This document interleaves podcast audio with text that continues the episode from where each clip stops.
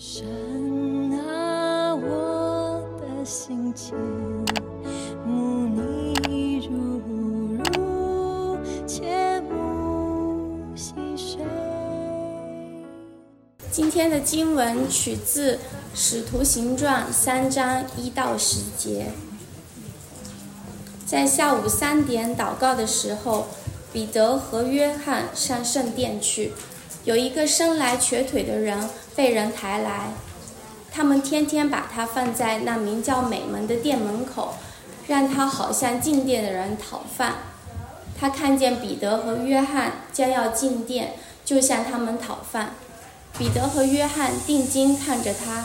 彼得说：“你看我们。”那人就留意看着他们，希望从他们得些什么。彼得却说：“金银我都没有。”只把我有的给你，我奉拿撒勒人耶稣基督的名吩咐你行走。于是拉着他的右手扶他起来，他的脚和踝骨立刻强壮有力，他一跳就起了起来，并且行走。他连走带跳赞美神，同他们进入殿中。群众看见他一边走一边赞美神。他们一认出他就是那平时坐在圣殿美门口讨饭的，就因所经历的事满心稀奇、惊讶不已。以上是神的话语，愿神的话语关照我们。很开心今天可以再次的来到凯登园，跟大家一起分享啊！再次的代表活水堂国语堂的弟兄姐妹啊，特别问跟大家跟大家问安啊，主日平安。嗯，今天我们来到这一段的经文，这段的经文比较熟悉的故事啊，在我的教会也分享过啊。跟跟大家分享的时候，我就提醒大家说，哎，很简单的故事或者很熟悉的故事，特别是我们容易跳过啊，觉得很熟悉了，一看就知道了，一看就明白了。有时候就觉得，哎，这个故事就大概的意思就抓着就可以了。那反而我们可能每次来讲到，或者说专门来听一段的故事的时候，我们就可能要沉下心来看看。有可能神要借着今天这个故事，今天这个时段啊，给你有另外的一些的看到的地方，所以我们可以放下我们对这个故事以前的很多的思想的东西，我们今天来到这一段经文里面，看看神今天要借着这段经文来向各位弟兄姐妹说些什么。我们一起做祷告。天父，我们来到你面前，我们求你亲自的啊与我们同在啊。当我们翻开《使徒行传》第三章的时候。我们知道你要借着你的话来向你的众百姓来传递你的信息。孩子来到你的面前，求你洁净孩子一切的心思、意念和动机。求你借着孩子所要啊讲的、所要呈现的一切，可以带领你的会众来到你的面前。求你的信息亲自的进到每一位会众的心里面。挑战我们，更新我们，改变我们，奉主耶稣的名祷告。使徒行传，嗯，大概的框架，我觉得还是需要跟大家来解释或者说介绍一下。当我们看一段经文，看一我们看一段的故事的时候，它绝对不是完完全全独立的存在。它存在在它自己本身的书卷的里面，而这一段的书卷也存在在新约的里面，而这个新约也是存在在整本的六十六卷的圣经的里面。所以《使徒行传》呢，它大致的架构其实非常清晰的一个架构。为什么那么清晰？因为它其中有一句话非常的重要，也把整个的《使徒行传》的铺张开来的一切的一个啊这样的内容。都非常有条有理的安排了出来。那其中有一句话叫做一章的第八节，说：“但圣灵降在你们身上，你们必得着能力，并要在耶路撒冷、犹太全地和撒玛利亚，直到地极，做我的见证。”这是谁说的话？这是跟门徒，是耶稣对门徒所说的话，对不对？所以呢，耶稣给他们的任务，或者我们现在就叫做使命。啊，或者我们现在就翻译成为宣教、拆传，其实就根本上面就是他耶稣给我们所有信徒的一个任务、一个使命，就是要这样子把福音给传开，而使徒行传就是这样子的一个一个阶段的一个分布。你会看到一到七节一章一一到七章的话，就是来讲的是耶路撒冷他们在怎么样在那边传扬耶稣基督，而八到十二章就说到了犹太地，再说到了撒玛利亚，再说到叙利亚啊，那整个那片的地方在传扬耶稣基督，也是我们现在世界世局的最最混乱的那块地方。啊，十三到二十八章就是小亚细亚，或者再到了欧洲的那片地方。那你会发现，他按照耶稣所说的耶路撒冷、犹太全地、撒玛利亚，直到地极。而当时的门徒领受所谓的直到地极的观念，可能不像我们现在 Google 一下就知道我们整个地球的地图是怎么样。他们的地极可能只是到了罗马帝国的那个范畴。而我们知道，耶稣所说的地级，而耶稣所理解的地级，应该不只是当时的人所理解的地级，对不对？你所所理解的地级，比我们现在所理解的地级可能更深入。这也说明了《使徒行传》里面的使命，到现在还没有停止。《使徒行传》是在进行之中的一个行传，他们传到了小亚细亚，传到了欧洲。但是离地极还有很多步要走，而一直走到我们二零二三年，现在我们仍然在这个形状的里面，可以这么说，因为我们是信徒，正在承接着这个使命，正在行走，正在传扬的一个过程。使徒行传英文里面叫做 X，他没有把使徒放在里面，X。那概念上面就是形状啊，或者说一个记录，记录人所做的一切事情。但其实很多的人说，哎，《使徒行传》可能用中文最好的我们解释出来，不一定要用“使徒行传”，因为我们发现《使徒行传》里面不单单写的是使徒，对不对？还有门徒，还有很多不同的人。那里面有一个共同的一个主角，一个不变的主角，也就一章八节里面所提到的圣灵。降在你们身上。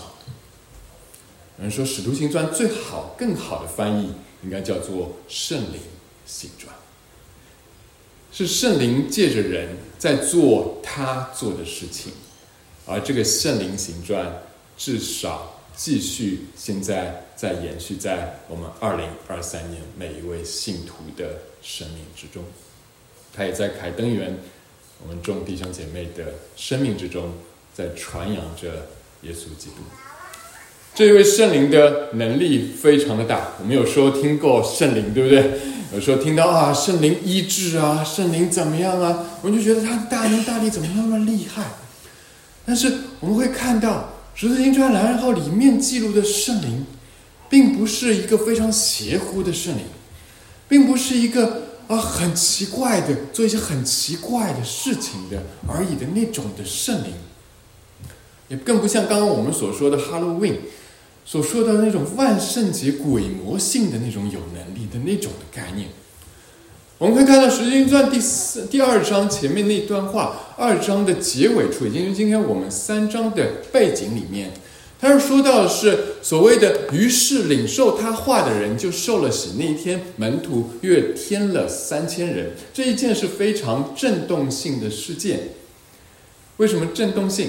这个是彼得第一次的讲道，而彼得第一次讲道是在什么时候？是在五旬节。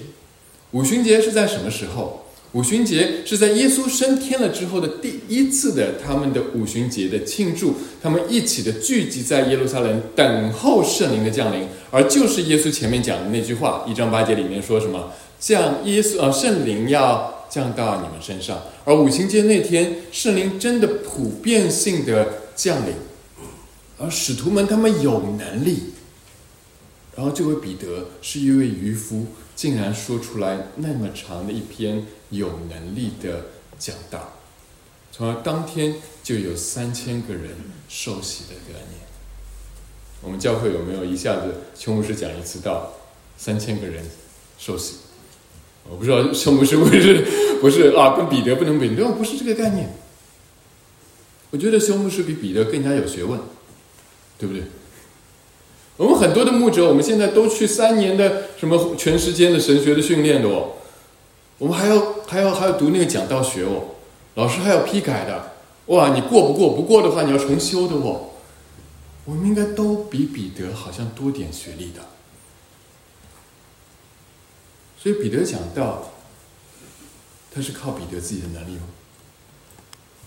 若不是圣灵降在他身上，若不是圣灵要使用那个时间段，若不是圣灵要拯救那当时的那一帮的人，而三千个人就成为了当时第一代的教会。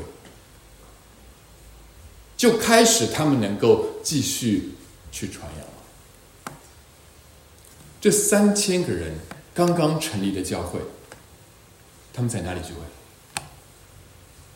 凯甸园坐不下吗？吸雪梨坐得下吗？我们可以找一个很大的地方，但他你看他们是怎么样的？于是领受的话，受了洗那天有三千个人都寒心遵守使徒的教训，彼此掰饼交接祷告，众人都惧怕。使徒又行了许多的神迹奇事，然而神迹奇事不间断继续。而信的人在哪里？信任是在一处，凡物公用。原来这一切这这帮人不是单单只是所谓的崇拜那一天在一起，他们整个都搬到一起来了。卖了田产家业，照个人所需的分给个人了。这说明什么？这说明当时的有的人经济好一些，有的人经济没那么好。那富的卖掉他们所有的，给了那些穷的，然后使他们所有的人没有缺乏的。他们同心合意的、恒切的在哪里？在店里，且在家中摆饼，存着欢喜诚实的心用饭，赞美神，众人的喜爱。得众民的喜爱，而他们的这样的一个基督徒团体、基督徒社区的生活，不单单只是某一个地方，不单单只是某一个时段，他们已经开始一起的在一起的有个基督徒的群聚的生活，而这一个的生活是使到所有看到的人、其他的人觉得很羡慕。觉得很喜欢，而那些其他的人包括哪些人呢？包括那些还没有信耶稣的当时的当地的犹太的很多的人。所以看到他们这样子一个群聚的生活，已经在彰显耶稣基督的福音了。而很多人很喜欢，觉得不错。然后主将得救的人天天加给他们，说明什么？很多人觉得很好。哎，你们怎么可以这样子，那么的美好，那么的彼此相爱？然后我也要看看，哦，你们说的是个耶稣，我也要信。所以天天天天都有人相信，美不美好的事情？这样的场景你有没有看到？这是一个很宏观的、整体性的福音在爆炸的一个过程，整体性的福音在借着每个信徒在传扬耶稣的过程，整体性的福音，耶稣在借着这样一个社群，在影响周围社群的一个过程。而当时的基督徒团体并不称自己叫做基督徒团体。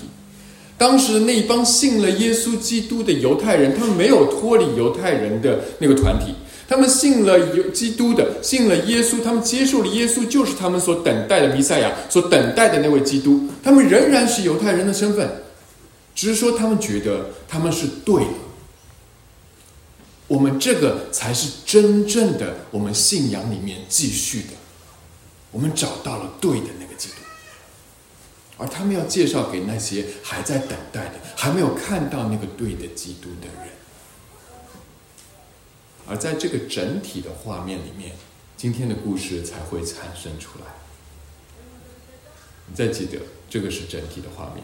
使徒们在行很多的神迹，天天有信徒、有人信主。而在这个里面有一个故事的产生，所以我们就可以联想到，原来这个故事。可能不是只是单一的存在，原来这个故事可能是伴随着很多的故事同时的存在，但是这个故事是陆家要特别记录下来，有记载着更特别的意义，因为之后会影响到继续的故事的发展。伸出祷告的时候，彼得、约翰上圣殿去。刚刚你们读的圣经的版本里面已经很直白的说出来，这个是什么时间？下午三点钟啊，伸出是下午三点钟。通常那个时候，他们去圣殿的时候，通常去祷告的时候呢，通常有三个时段：早上的九点钟、中午的十二点钟，还有下午的三点钟。每隔三个小时，他们进去有一个祷告的区，可以去圣殿里面祷告的这样的一个时段。而有一个人生来是瘸腿的，天天被人抬来。放在殿的一个门口，那门名叫美门，要祈求那进殿的人来周济他。弟兄姐妹，我们了不了解圣殿是怎么样的概念？我们刚刚说过，原来那一帮的信了耶稣基督的犹太人，他们仍然在殿里面都可以聚集的，对不对？我说他们其实没有跟犹太社群隔离的，他们仍然可以去圣殿，也可以在家里，他们很多的聚集方式的。而圣殿是他们很重要的，也有一个去的地方的。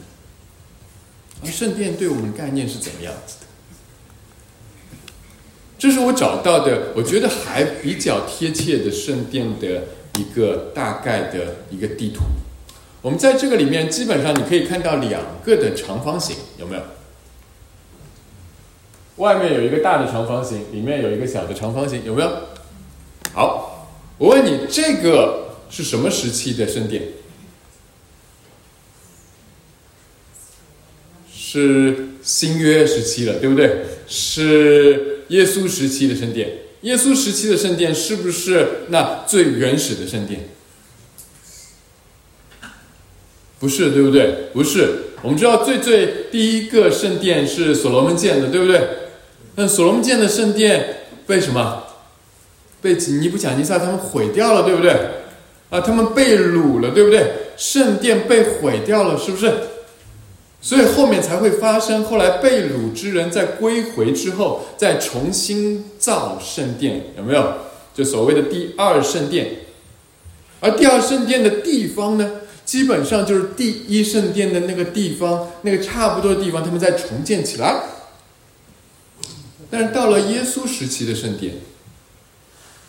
跟原来那一个又重建起来的圣殿又是怎么样的关系呢？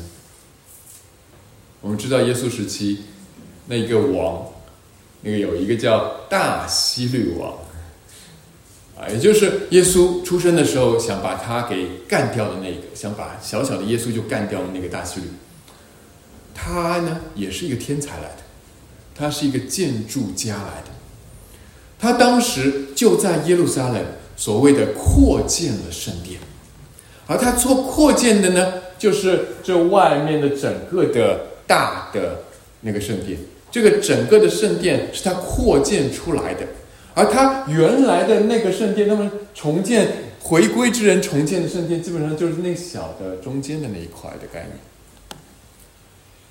好了，今天美门在哪里？美门看到了没？小小的，就是原来的那块圣殿的，等于朝东的那一扇的门。而今天所说到的，他们刚才说啊，有人进殿，进殿其实是说的里面的那个殿，也就是犹太人传统里面那个传统之中的那个圣殿的那个地址的那块地方。那么外面那块地方又是怎么样呢？那整个都可以成为圣殿，但是外面有一个很大的院，叫做外邦人院，也就是指所有的人都可以进到这个院里面的，信的、不信的、不信犹太教的、信犹太教都可以进来，外邦人都可以进来的地方。但是再进到里面的就不可以了，就是犹太信仰的人才可以进去，所以他们会贴着那些告示的。啊！你们不能随便再进来了。而这个地方在朝东边的，再要进去，在原来这个圣殿里面，这个里面又有是哪些东西？每门进去之后，那一个你会发现啊，两边分开的，对不对？这一边的是什么？啊，这个就叫外院了。外面是外邦人院，而这个里面是原来圣殿的外院。外院又叫女院、妇女院，也就是犹太的妇女们进进到这里也不能再进去了。所以犹太人所有人都可以进到这个地方的，而这个地方妇女院发生很多事情的。还记不记得之前有一个穷寡妇啊，她奉献她自己仅有的一些些小钱，对不对？就在这个女院里面，因为女院里面有很多的，他们不是奉献箱，而像奉献桶一样的，是你丢金币银币进去的话会咯咯咯响的，你丢的越多，响的声音越大，也时间越久的。所以你还记得那个故事，就知道更多了。所以在女院里面有奉献的，而在在里面呢，就是内院了。内院里面有什么？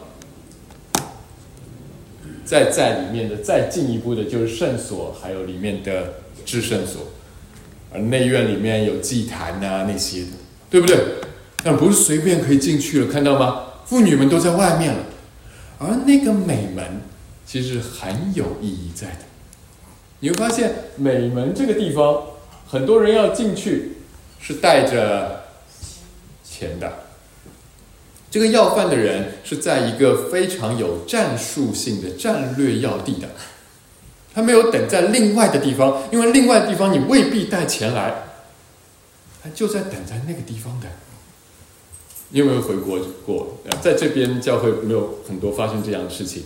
我们回国的弟兄姐妹可能会发现，你如果去一些的大的教会，门口排着的不是信徒，门口排着的很多的一个一个，就是在地上在乞讨的人，因为他们知道啊，基督徒很有爱心，他们通常会进去要奉献的，所以他们路过我们的话，我们就有机会了，啊，跟这个性质差不多，你知道吗？他就是在那个地方。而那个美门本身的意思就是美丽的门，就是华美的门。而在这个华美的人、华美的门的地方，一直有一个天生瘸腿的人，在那个华美的门旁边，在做这乞讨的工作。我希望这样子的一个场景，让大家更理解这样子的一个画面。非常极具性的一个美丽的门，但是有一个残缺的人在那里乞讨着。他看见彼得、约翰，第三节将要进店，就求他们周济。是这个人先看到彼得和约翰的。要乞讨的人或者要饭的，他们很重要的是要观察有没有人进来，对不对？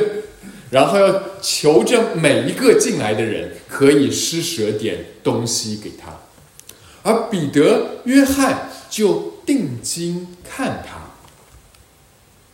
兄弟姐妹，我们有没有路过一些的乞讨的人？我们会去，他看着我们，我们未必会去看他，对不对？路过他们的时候，我们有时即使要去奉献，就就给给一些的钱，给他们鼓励一下，算。也不想太多耽搁，你看都可能不看的，马上放一些东西进去算了，因为你觉得看了会多事情的，因为万万万一他在看着你，你又看着他，眼神一交流，完了，我钱包的不是一部分给他们了，是一整个都要给你上去的那个概念。啊，你看到彼得、约翰很奇怪，他们不单单定睛去看这个人，而且呢，他们还说一句话说：“你看我们。”你有没有碰到过这样子的人？路过一个乞讨的人，乞讨的人已经周围在看了，看看他，看看我，啊，有谁可以给我一些了？然后过来，这个人竟然去关注他，而且还要求这个乞讨的人来关注自己，这叫求关注。为什么现在我们网络时代求关注很多，对不对？请你关注我一下，好不好？点个赞那样子的。但那个时候好像不缺这些东西吧？啊？他说：“你看我们好不好？”然后第五节的时候，那人就真的来留意看他们了。而这个人留意看他们的时候，后面那句话很清楚的，在留意的里面是要什么？是要指望得着些什么东西？弟姐妹，你觉得这个人想要什么？我们周围的人想要什么？很清楚，这个人没有想要其他东西。我相信，要不就是钱，要不你给我一些吃的，对不对？或者用的那些东西，可以维持我今天或者后天或者一个星期的生命都好的。你就是跟大发慈悲一下，给我可以过活多少天好了。这个人看到他的需要，他的需要的就是这些东西了。他的眼睛看着的，彼得、约翰说：“你看着我们。”他也看着彼得、约翰，这样子的几个眼睛的对视，从眼睛里面暴露出他的渴望来。弟兄姐妹，我们在我们的生命里面在看些什么东西？其实眼睛对视很有效果的，你知道吗？他为什么要他看啊？因为可能怎么样，可以取得他的关注，他的注意力，他呢就可以专注的来看这个人会给他什么东西。你懂我意思吗？他可能也启发到他想要什么东西，想想清楚，然后又会给什么东西。这是一种的很强烈的。要他有那个 focus，有一个关注聚焦的那个点。这我经常会用在我的两个儿子的身上，让他们两个经常打架玩，你在边上跟他说 stop，停了，根本就听不到的。我要用一种方法把他们的眼神隔开，然后说看着爸爸，看着我，哇，终于他们看着我，抓住那个机会，我说一句：你们现在停下来。啊不可以在这样子的时候，这句话才会真正的传到他们耳朵一下，他们可能才给你一个回应。哦，好的，然后又继续去了，有可能的，没关系。但至少这句话还能听得进去。彼得约翰要他来看着他，要他知道彼得约翰真的会给他什么。但之前可能彼得约翰也在挑战他，你想想清楚，你想要些什么。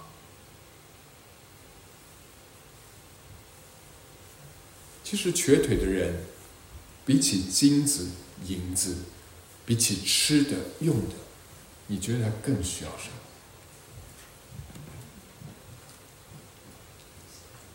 难道不需要？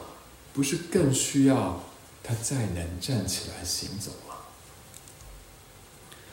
这是他根本的为什么要坐在这里讨饭的原因。圣经里面其他地方记录，这个人有四十多岁。我不知道这个人是几岁开始被人抬到这里，但至少是生来他就是瘸腿。那么多年以来，他可能从小他父母就带他去找这个医生，找那医生，医不好。他大了之后，他可能也到处都在打听的，但都没有人可以依靠他了。但可能到了他生命的某个阶段，他已经完全放弃了。这样子的一个需要的一个寻求，所以他现在需要的关注点只是你让我吃得饱，让我穿得到，让我可以活下去就好了。但他已经忘记了他最最根本的那个需要。如果他根本的需要解决了，他一切都要可以解决吗？而弟兄姐妹，我们呢？我们看到我们周围的人根本的需要没有，或者我们自己，包括我们自己信徒。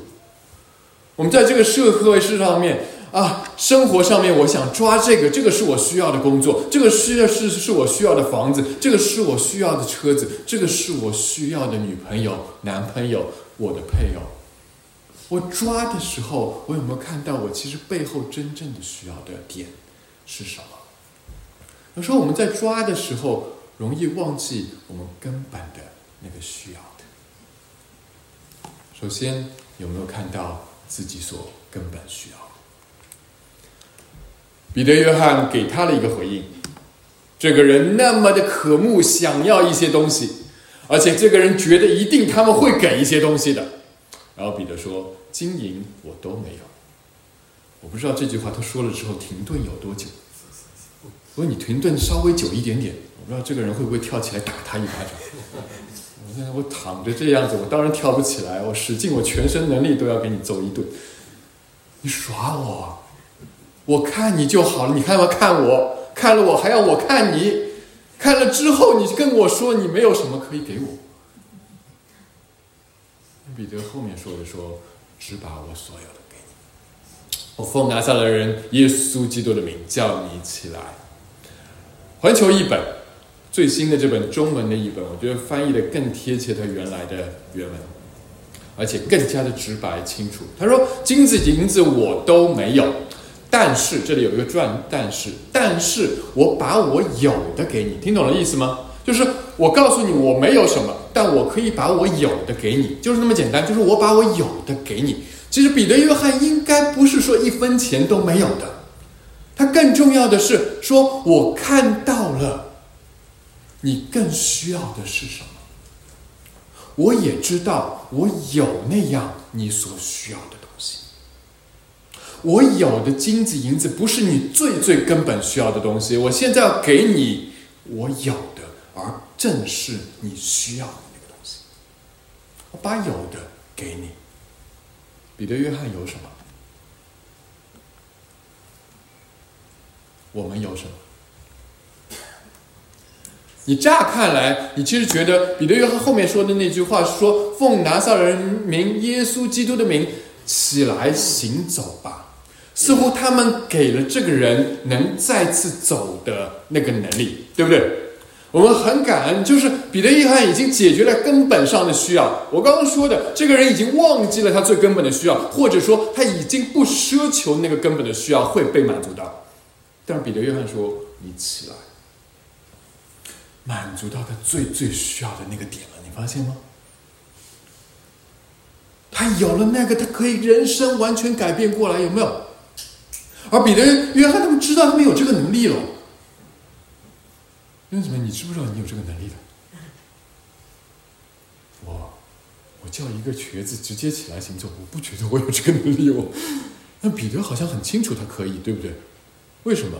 因为我刚刚说的上文非常重要，说使徒们一直在行神迹啊，他有经历这个神迹的一个经验的，而且他们什么？因为圣灵降在他们身上，他们知道他们自己没有这个能力，他们他们知道圣灵有这个能力，他完全知道他背后的这位圣灵完全可以做这件事情，所以彼得要约翰叫他起来行走，其实圣灵的能力到这个人身上。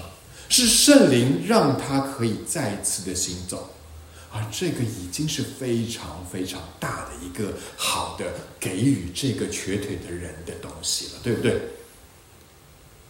但是彼得、约翰更知道他要给这个人什么，是什么？是他在做这件事情之前所说的“奉耶稣基督的”。彼得、约翰更知道的是，这个人需要耶稣基督。这个人可能能跑能跳了，他的生命里面一无所缺了，但是他仍然需要着那位主耶稣基督。有了主耶稣基督，他才会有真正他生命里面最需要的。他说：“我奉拿撒勒人名耶稣基督的名，叫你。”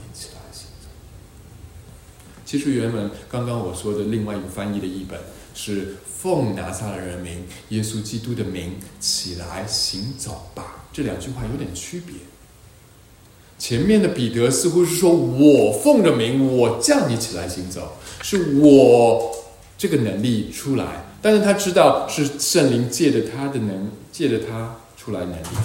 但是你看到环球译本这个里面，其实原文里面是个祈使句，是起来行走。起来行走的主词是谁？你。祈使句的意思是你起来行走，那么说明那个分词奉耶稣基督的名是谁奉耶稣基督的名？是他叫这个瘸腿的人奉耶稣基督的名起来行走吧？你听懂我意思吗？彼得在这里说的是：“我要把我有的给你，绝不单单只是你可以再次行走的那个能力给你。其实他没有，压根没有行走过，不是再次，而是你可以行走的能力。但绝对不是。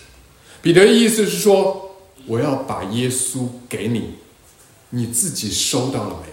你自己来奉耶稣的名来站起来试试看。”你愿不愿意接受耶稣？你愿不愿意信着耶稣？你愿不愿意靠着耶稣？你现在站起来。彼得要把这个耶稣基督给出去，他要把耶稣基督活生生的给这个人。彼得给的过程是一个很复杂的过程。我刚刚其实前面提到过，彼得经过了这个要饭的人的面前，他是怎么样的？去看他，他用他的眼神去给，他还用他的语言。现在说你自己奉耶稣基督的名，基督的名起来行走。他挑战他，你自己来试试看。他用他的言语，然后彼得还一系列的继续来帮这个人。你发现吗？彼得不是只说了一句话，你自己起来了啊？好了，你看看，你一定可以的。哦，不可以，算了，下次再试试看。那那那，他的意思是说，奉耶稣基督的名起来行走吧。你可能有点软弱，来，他拉着那个人的右手，然后再扶他起来，然后那个人怎么样？脚和踝子骨就立刻健壮了。为什么我要跟你说，这个是生来瘸腿的人，他一辈子没有站起来过。从物理学、从科学、从医学的角度，他的脚早就已经废掉了，早就没有任何的肌肉可以支撑他站起来。还告诉你，这个人应该连走路怎么走都不知道，连站是怎么样站都不知道。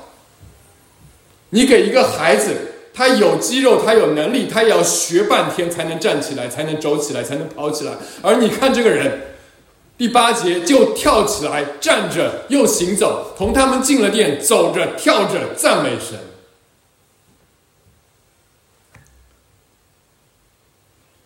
彼得把他扶起来，绝对不是彼得可以做到些什么。彼得说：“你奉耶稣基督名站起来，绝对不是彼得耶稣彼得说了些什么能那么厉害。”而真正的是耶稣基督的能力，而真正的是圣灵的能力降在这一个完全不可能走的那个概念，从不可能转换成可能，并且能走到这样子跳着赞美神，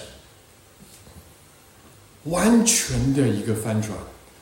而百彼得在这个里面花了很多的心力在里面，确实。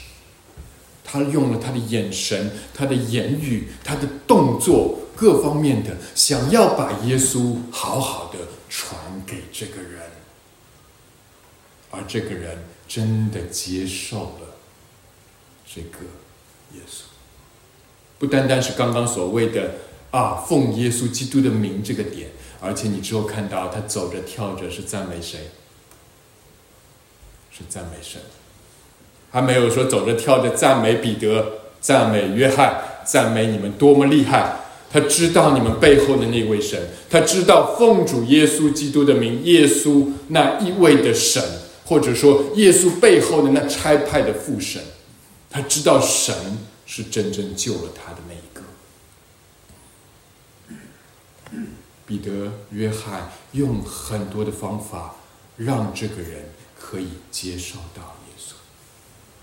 百姓都看见他行走，赞美神，认得他是那素常坐在殿的美门口周记的，就因他所遇到的事满心稀奇惊讶。就是这帮百姓看到这个人，原文里面稀奇惊讶，这个满心是指完全充满了稀奇惊讶，而这个稀奇惊讶原文里面是指基本上已经疯了，就是不能理解的那个范围，完全不能承受的。已经快要发狂了，怎么可能这样子？然后这一些人，这这这个就就跑进店里面了，就这样子发生，那些人根本没有办法理解。而彼得、约翰，他们要继续把这个耶稣给传出去。那人正称正在称为所罗门的廊下，拉着彼得、约翰，众百姓一起跑到他们那里。看觉稀奇，看到吗？又是很觉稀奇。而这一段应该他们已经进了圣殿，又出来了。为什么这么说？刚刚我说的，你看见吗？他们是在美门，对不对？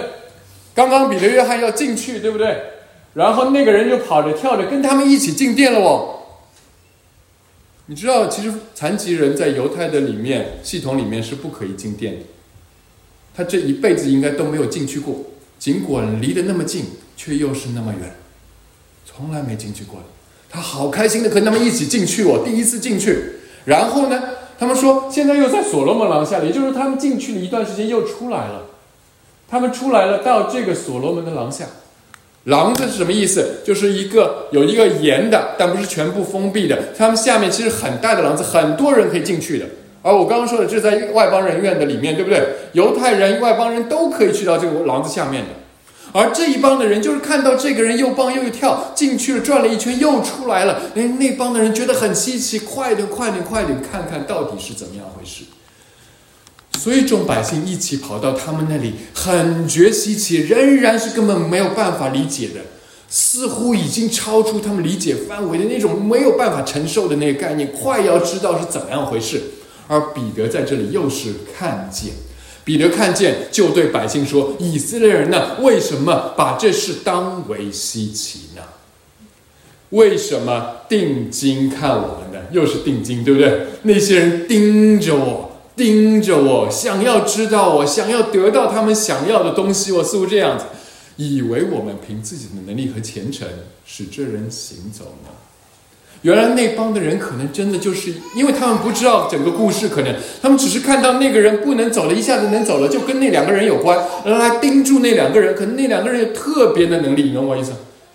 而那些个人都是带着他们和睦的眼光。渴慕的聚焦，渴慕的定睛，说：“来，给我想要的东西吧。”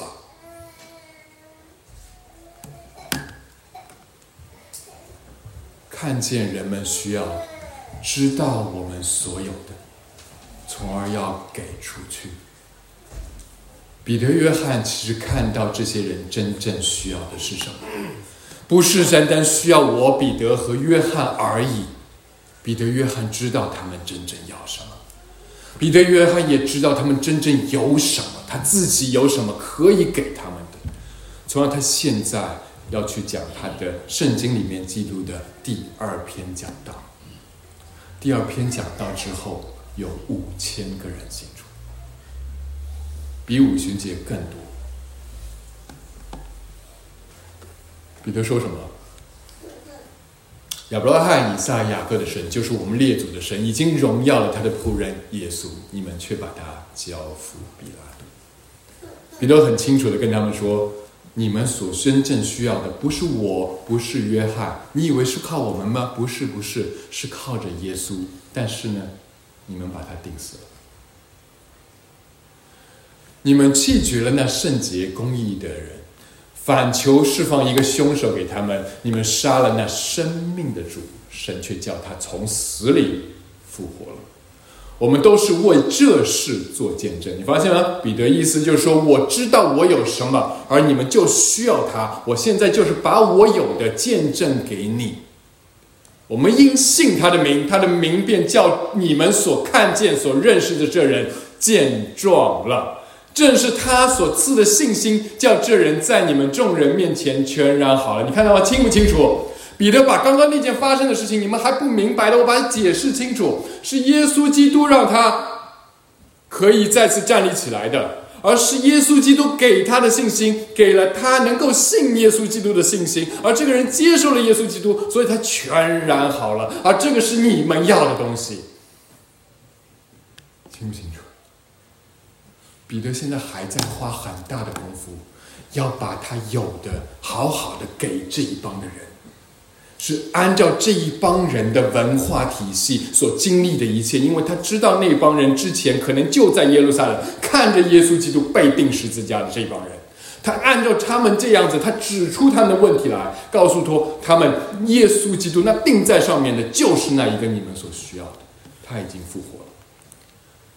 啊，他就告诉他们弟兄们，我晓得你们做这件事情不是出于，是出于不知道。你们的官长也是如此。他给他们有一些安慰，你发现吗？他的意思，你把耶稣推上十字架，我知道你们有很多因为不知道，就像耶稣钉在十字架上上面说的那话一样，对不对？赦免他们，因为他们不晓得。所以这个地方你发现，彼得在鼓励着他们，你们可以回来。